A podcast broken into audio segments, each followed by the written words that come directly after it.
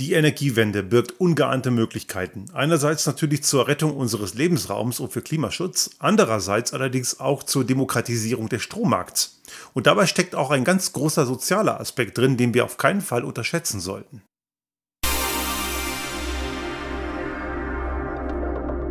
Der Restart Thinking Podcast. Ideen und Lösungen für die Transformation der Wirtschaft und Gesellschaft für das 21. Jahrhundert.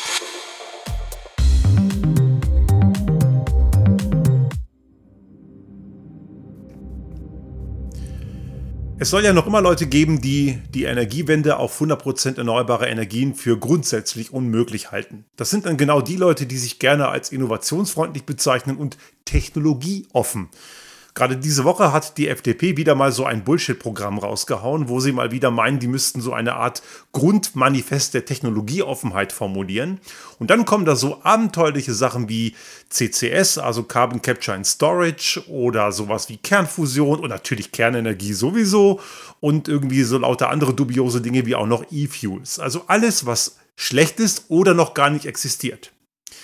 Das ist natürlich schon ein grundsätzliches Problem und der Grund, warum die so wissenschaftsfeindlich und innovationsavers sind, liegt natürlich einzig und allein daran, dass sie sich nicht verändern wollen. Aber die Energiewende bedeutet, wir werden uns verändern und zwar ganz deutlich. Nicht zuletzt deswegen, weil Energie einfach gar nicht in rauen Mengen vorhanden ist und auch genau genommen noch nie war. Wir haben immer nur so getan, als sei das so.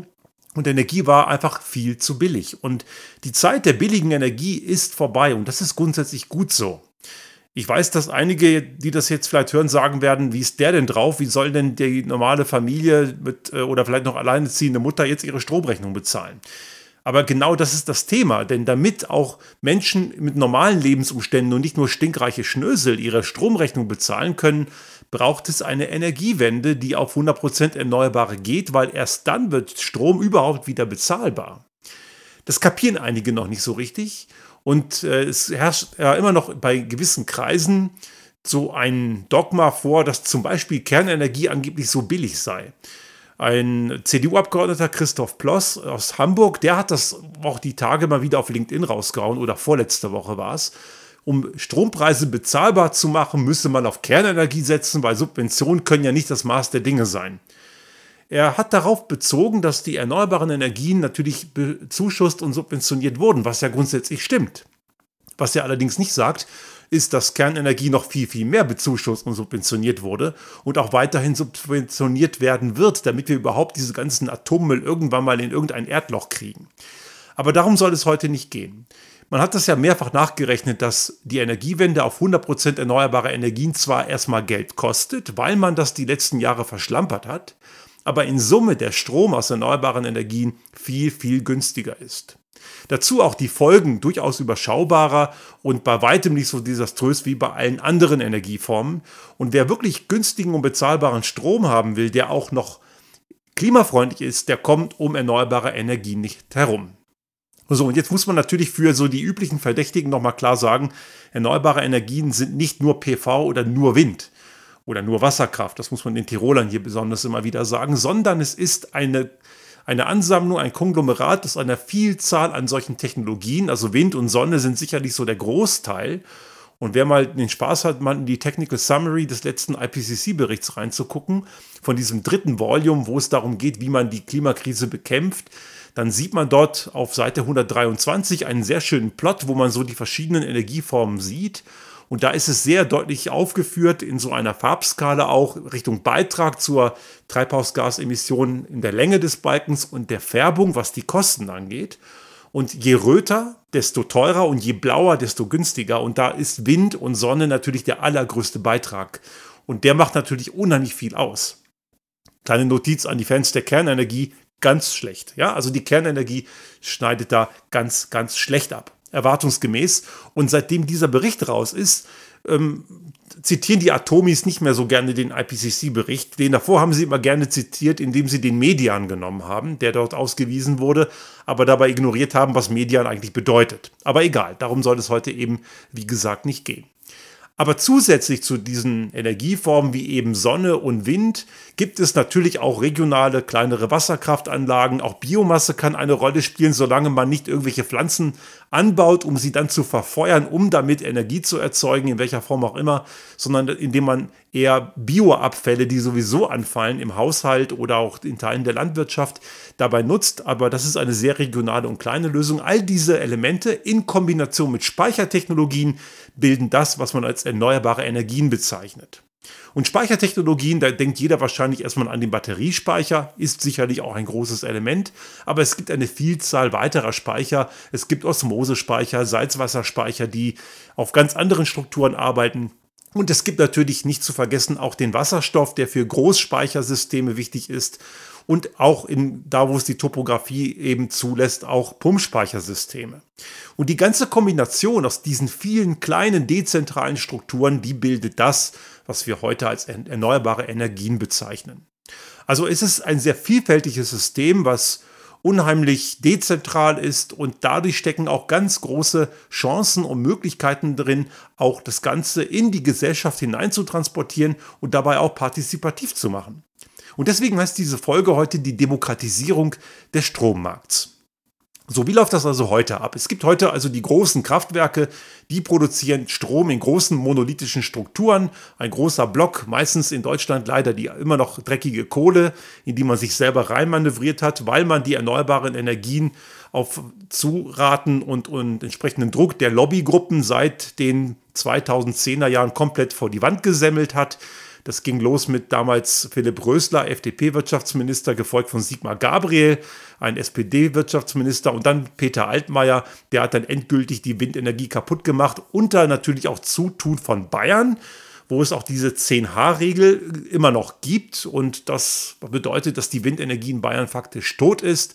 Und all diese Dinge haben dazu geführt, dass man diese erneuerbaren Energien einfach abgedreht hat, weil gewisse Lobbygruppen genau diese Demokratisierung des Strommarkts einfach gar nicht wollten. Denn das heißt, dass ihr Geschäftsmodell einfach so nicht mehr funktioniert. Und damit das so bleibt, dass sie weiterhin ihren, ihr Geschäftsmodell am Leben erhalten können, haben sie alles dafür getan, um diese erneuerbaren Energien zu diskreditieren. Das ging so weit, ich kann mich noch ganz gut an so Plakate erinnern von der sogenannten Initiative Neue Soziale Marktwirtschaft, ein Klingt erstmal freundlich, ist allerdings ein ziemlich übler Lobbyverband ein, von gewissen Industrieunternehmen.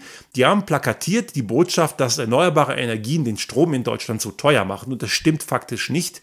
Das Gegenteil ist der Fall. Das, was den Strom in Deutschland teuer macht, sind Netzgebühren von einem Oligopol an Netzbetreibern und einigen anderen versteckten Subventionen da drin, die eben genau nicht klimafreundlich sind. Die EEG-Umlage dagegen, die ist ja mittlerweile abgeschafft worden, die war zu einem größeren Teil dafür gedacht, die Unternehmen, die viel Energie gebraucht haben und von der Energieumlage, von der EEG-Umlage befreit waren, diese Befreiung daraus zu bezahlen. Also mit nur einem kleinen Teil dieser EEG-Umlage hat man wirklich erneuerbare Energien bezahlt und da reden wir von drei bis vier Cent. Alles andere sind ganz andere Kostenfaktoren. Übrigens auch hier nochmal an die Adresse der Atomis diese ganzen Kosten, die diese dreckige, also immer noch dreckige und verantwortungslose Form der Energieerzeugung zur Folge hat, die stehen nicht auf der Stromrechnung, die zahlt, zahlen die Steuerzahlerinnen und Steuerzahler dann über die Jahre indirekt oder einfach durch den Staatshaushalt, weil irgendwann mal muss der ganze Müll mal irgendwo verbuddelt werden und die Folgekosten äh, aufgrund von gesundheitlichen Schäden, die auch im Normalbetrieb entstehen, die zahlt am Ende das gemeine Gesundheitssystem. So, jetzt haben wir also die Problematik, dass diese erneuerbaren Energien eben nicht da sind und diese monolithischen Großkraftwerke weiterlaufen. Und die bieten ihren Strom am Ende an der Strombörse an und einige Male wurde ja in den letzten Monaten der Begriff Merit Order genannt, also das Prinzip, wie der Strompreis entsteht. Und man macht dabei nichts anderes. Also die Idee vom Merit Order war ja eigentlich nicht verkehrt, nämlich dass erstmal die günstigsten Stromquellen anfangen, den Strom zu produzieren. Dann kommen die nächst teureren und die nächst teureren und so weiter, bis irgendwann der Bedarf gedeckt ist. Und die letzte Energieform, die den Bedarf deckt, die setzt den Gesamtpreis. Und das war in den letzten Monaten, so Ende des letzten Jahres, nun mal leider das Gas, das völlig teuer ist und die Gaskraftwerke in Deutschland haben äh, Strom gemacht und das war also genau der letzte Beitrag, der den Bedarf decken konnte. Und deswegen war Strom so wahnsinnig teuer. Das hat sich mittlerweile etwas entspannt, aber das sind die eigentlichen Ursachen.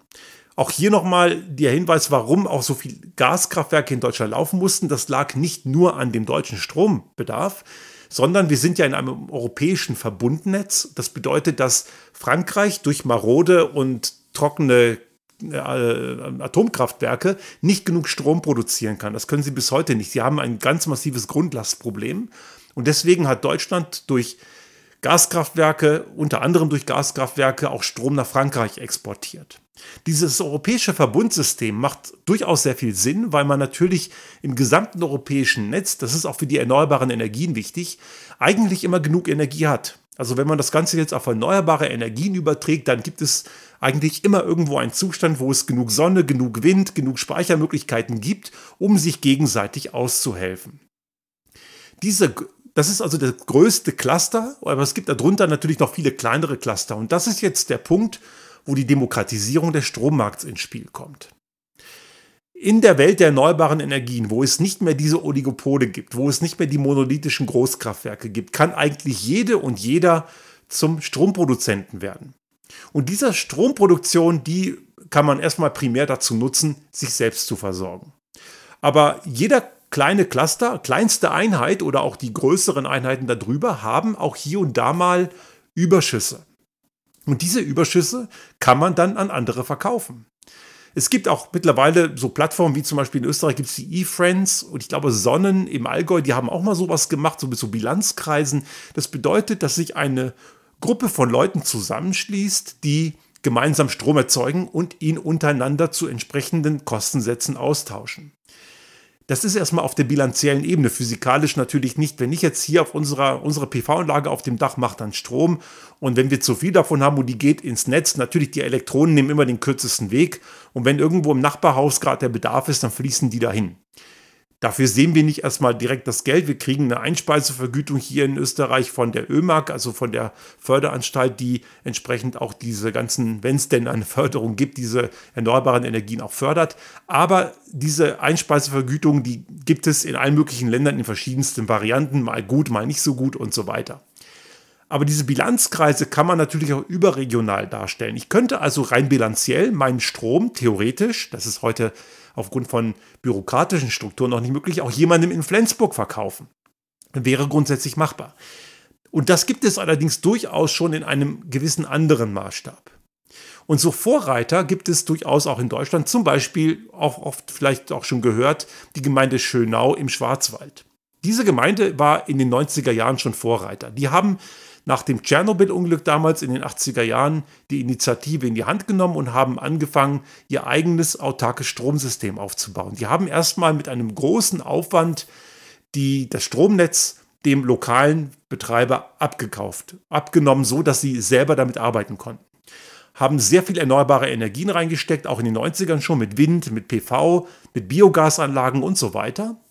Und die versorgen sich seit den 90er Jahren komplett autark selbst. Und die haben sogar Überschüsse, das heißt, die verkaufen ihren Strom am freien Markt. Also wenn, ich glaube, sie nehmen momentan keine neuen Kunden, aber sie können, egal wo sie wohnen, zumindest in Deutschland, bei, bei EWS, also Elektrizitätswerke Schönau, ihren Strom kaufen. Das geht bilanziell. Und das ist im Grunde genommen nichts anderes als ein Konstrukt, das sie eben auch überregional in allen möglichen Bereichen machen könnten, was allerdings momentan nur in ganz kleinen Strukturen, wenn überhaupt, möglich ist.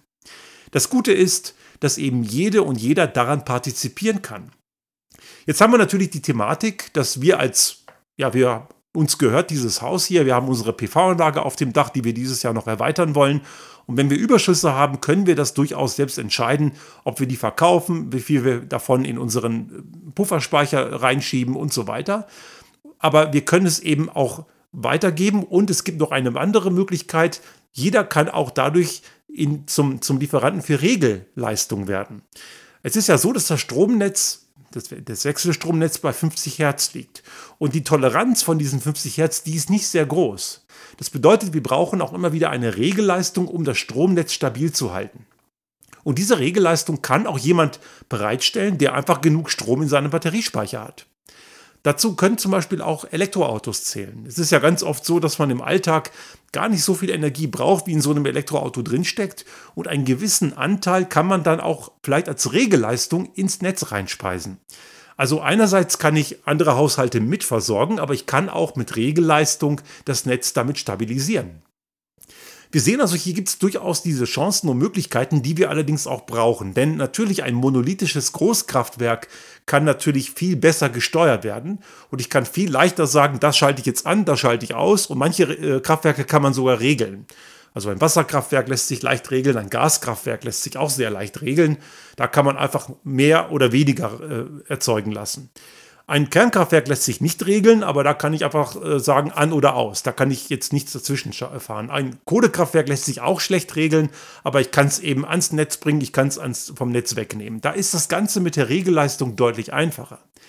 Bei erneuerbaren Energien mit lauter dezentralen Strukturen ist das mit dem Regelaufwand etwas aufwendiger. Aber dadurch, dass es lauter kleine regionale Stromproduzenten gibt, sogenannte Prosumer, das ist der Begriff dafür, also produzierende Konsumer, diese Prosumer können eben am Ende auch diese Regelleistung ins Netz einbringen, wenn sie genug davon haben. Und dafür können sie entlohnt werden. Das heißt, ich kann so als, als Häuslebesitzer oder als ähm, Besitzer einer Landwirtschaft mit entsprechenden Gebäuden oder auch als Industriebetrieb meine Überschüsse entweder an andere verkaufen oder ich kann sie als Regelleistung in das Netz schieben, wofür ich auch entsprechend entlohnt werden kann. Und jetzt stellt sich natürlich die Frage, wie ist das bei Mehrfamilienhäusern? Hier kommt natürlich ein ganz wichtiger Aspekt ins Spiel von Gerechtigkeit. Wenn es natürlich eine Gemeinschaft ist von einzelnen Wohnungen und alle sind Eigentümer und die sind sich einig, dann können die das natürlich auch selbstständig entscheiden, was sie mit dem Dach ihres Hauses machen. Aber als Mieterin oder Mieter habe ich diese Möglichkeiten natürlich nicht. Und wenn wir Mieterinnen und Mieter partizipieren lassen wollen an dieser Demokratisierung des Strommarktes, da braucht es natürlich eine gesetzliche Regelung. Also es kann hier durchaus sein, dass der Gesetzgeber irgendwann eingreifen muss. Nein, das ist kein Sozialismus. Das gibt es auch heute schon, nur etwas anders. Jedenfalls, dass der Gesetzgeber eingreifen muss, damit man zum Beispiel bei Neubauten oder bei Bausanierungen grundsätzlich in der Lage sein muss, das Gebäude in einem gewissen Maß selbst zu versorgen. Es geht hier um dieses Autarkiebestreben. Das heißt nicht, dass jedes Gebäude autark sein muss. Es gibt ja irgendwann mal so einen Punkt, wo Autarkie keinen Sinn mehr macht, weil man irgendwann mal den ganzen Keller voller Batterien knallen müsste. Darum geht es nicht. Sondern es geht darum, dass man versucht, in einem gesunden Rahmen möglichst viel davon selbst zu erzeugen an Energie, die man braucht. Und es gibt immer wieder mal Phasen von Überschüssen. Und diese Überschüsse kann man dann in den Markt bringen.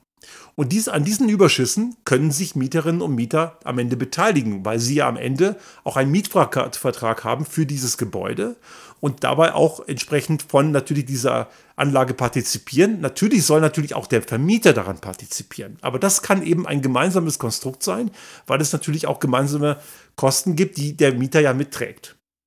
Also würde es hier bedeuten, dass wenn jetzt ein Teil der Energie in das Netz geht, der Vermieter einen Teil natürlich einstreicht, weil es ja sein Eigentum ist, aber die, der, aber die Mieter selber daran mitpartizipieren können. Dadurch gäbe es dort auch eine Möglichkeit, Teilhabe zu haben an der, ähm, am Energiebedarf, äh, am, am Energiemarkt, weil ich natürlich dann als Mieter durch meinen eigenen Verbrauch einen Einfluss darauf habe, wie viel das Haus am Ende in das Netz abgibt. Und das führt uns, bringt uns auch dazu, dass wir dadurch auch einen Sparanreiz haben, sowohl für Wohngemeinschaften, für, für Vermieter, für, für Mieter, für Eigentümer und so weiter. Wenn ich selber weniger brauche von dem, was ich auf unserem Haus erzeuge oder in einem Mehrparteienhaus, desto mehr kann ich an Regelleistung oder an Überschüssen in das Netz bringen und kann entsprechend anderen Leuten meinen Strom verkaufen, was sich natürlich auch monetär am Ende lohnt. Das bedeutet, durch die Partizipation am Strommarkt habe ich nicht nur einen monetären Vorteil, der ja durchaus für viele Menschen ein sehr großer Anreiz ist, sondern ich habe auch noch die, den Anreiz selber Energie zu sparen, weil ich dadurch meinen monetären Anreiz sogar noch erhöhe. Also wir schlagen hier zwei Fliegen mit einer Klappe. Ne? Also einerseits eben die Partizipation und entsprechend die Möglichkeit am Strommarkt auch mit monetär zu partizipieren, aber eben auch den Sparanreiz, weil ich dadurch meine Gewinne zumindest in kleinem Maß erhöhen kann. Und es gibt ja ganz oft auch so soziale und soziologische Untersuchungen dazu, dass Menschen, wenn es auch um Energiesparen geht, durchaus, wenn man so einen kleinen Wettbewerb steht und auch ein bisschen schaut, wo kann ich noch ein bisschen besser werden, dass sie durchaus gewillt sind, dann auch Energie zu sparen.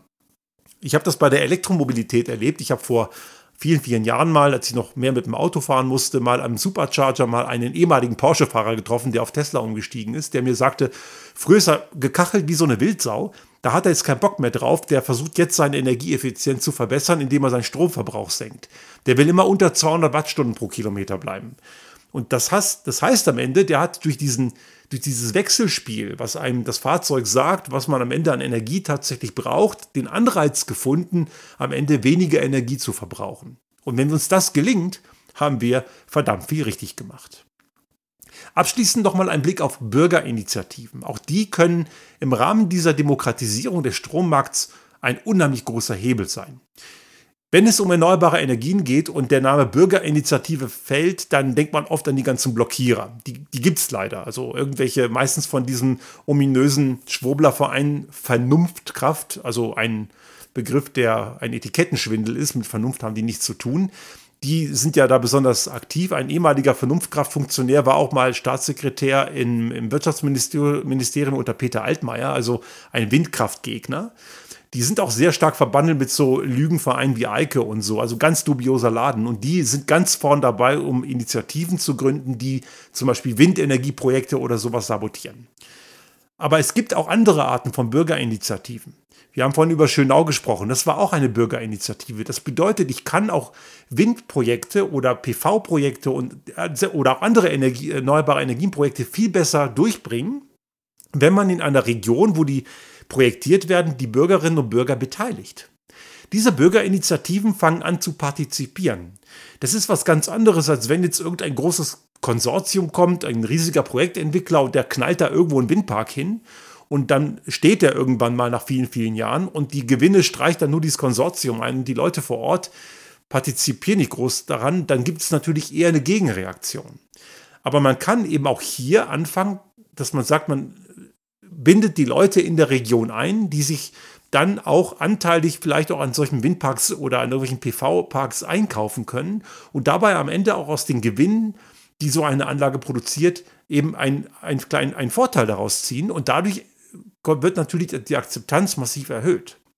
Also wir haben hier nicht nur die Häuslebesitzer und Besitzerinnen und äh, Leute, die da vermieten und vielleicht auch die Mieter entsprechend auch mit einbinden über eine gesetzliche Regelung. Nein, wir haben dann auch noch die Möglichkeiten, andere Projekte umzusetzen durch Bürgerinitiativen, die an solchen Projekten beteiligt werden.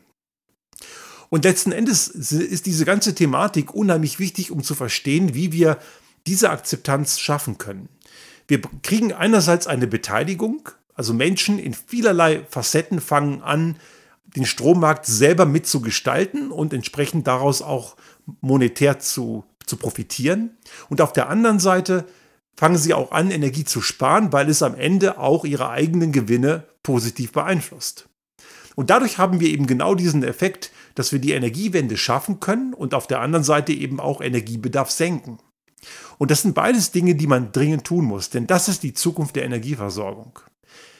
Die Geschäftsmodelle der alten EVUs, also die Energieversorgungsunternehmen, die großen Monolithen wie RWE und Co., die haben ein Problem. Und das ist auch gut so. Die müssen ein Problem kriegen. Und wenn sie dieses Problem nicht lösen, haben sie es selbst verbockt. Es ist immer leicht, andere zu ver verantwortlich zu machen, wenn man selbst die Trends der Zeit verschläft, so wie der VDA, der Verband der deutschen Autoindustrie, jetzt gegen die Euro 7-Norm wettert. Aber wenn die wirklich damit ein Problem haben, dann haben sie das auch selbst versemmelt. Und so gilt das auch für viele andere Dinge. Unternehmen, Organisationen, Strukturen, die sich nicht aktiv verändern und die Trends sind zumindest in dem Punkt sehr, sehr klar, die tragen am Ende auch ihre eigene Verantwortung dafür, dass sie ihre eigene Existenz aufs Spiel setzen. Die Energiewende ist tatsächlich etwas, was alternativlos ist in ihrer Grundart. Wie sie ausgestaltet wird, da gibt es viele Freiheitsgrade. Es gibt Möglichkeiten über Möglichkeiten und technologisch ist das Ganze längst kein Problem mehr. Es scheitert bisher ausschließlich am mangelnden Willen, einerseits von Leuten, die aus der alten Welt noch viel zu sehr partizipieren und dicke Profite auf Kosten anderer machen, und andererseits an Leuten, die das vielleicht nicht machen, aber Angst vor Veränderungen haben und grundsätzlich steif und fest behaupten, dass man ein Industrieland nicht mit erneuerbaren Energien versorgen könnte. Das ist zwar bisher in der Fläche, in der großen Breite, regional schon, aber in der großen Breite zwar noch nicht gemacht worden, aber es gibt genügend Berechnungen dazu, sei es Fraunhofer, DIW, also gibt es alle möglichen äh, Strukturen dazu, wo man das auch mal durchgerechnet hat, was man dafür tun muss, damit das funktioniert und das funktioniert schon auch mit den heutigen Technologien. Wir müssen es am Ende nur noch machen. Und damit wir die Akzeptanz dazu hinkriegen, dazu können wir oder müssen wir sogar die Demokratisierung des Strommarktes aktiv einsetzen. Denn wenn Menschen partizipieren und auch profitieren, dann sind sie auch bereit, eine Veränderung in Kauf zu nehmen und stellen am Ende sogar fest, dass diese Veränderung sogar ein Plus an Lebensqualität ist.